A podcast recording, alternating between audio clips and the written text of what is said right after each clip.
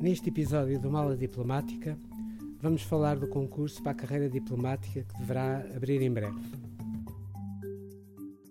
Eu creio que o, o, o momento mais importante terá sido quando terminei a minha licenciatura uh, uhum. em Ciências Políticas e Relações Internacionais e decidi candidatar-me a um estágio PEC-MNE. Um, e na altura coloquei como, como primeira escolha a Embaixada de Portugal uh, no Cairo. Um, portanto, passado uns meses fui, fui aceito uhum, e claro. fui para a Embaixada de Portugal claro. uh, no Cairo e tive uma experiência verdadeiramente enriquecedora.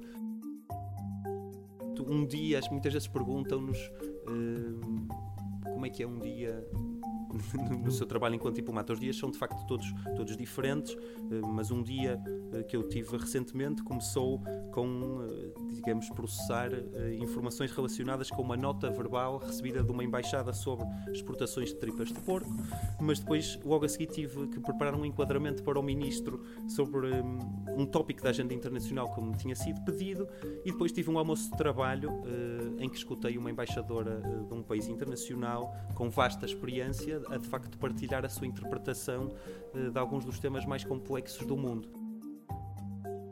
Eu diria que arrisquem e candidatem-se e depois, eh, com afinco, passem pelas eh, variadas fases eh, do concurso.